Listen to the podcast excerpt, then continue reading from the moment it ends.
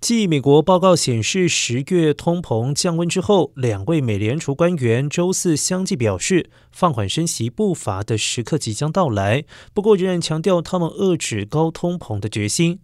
费城联邦银行总裁哈克有鉴于 FED 已经累计进行一系列升息举措，在接下来的几个月内，伴随足够收紧程度，预料将会放缓升息的步伐。他还表示，升息两码五十个基点的幅度依然很大。另外，哈克承认美国经济正在放缓，但他指出就业市场依然吃紧，而通膨未在高处。并且称有证据表明，FED 可以在不对就业市场造成不必要的伤害下降低通膨。而通膨预期方面，他预估今年核心消费者物价指数 CPI 今年应该可以回落到百分之四点八，明年为百分之三点五，二零二四年为百分之二点五，而 FED 的目标是百分之二。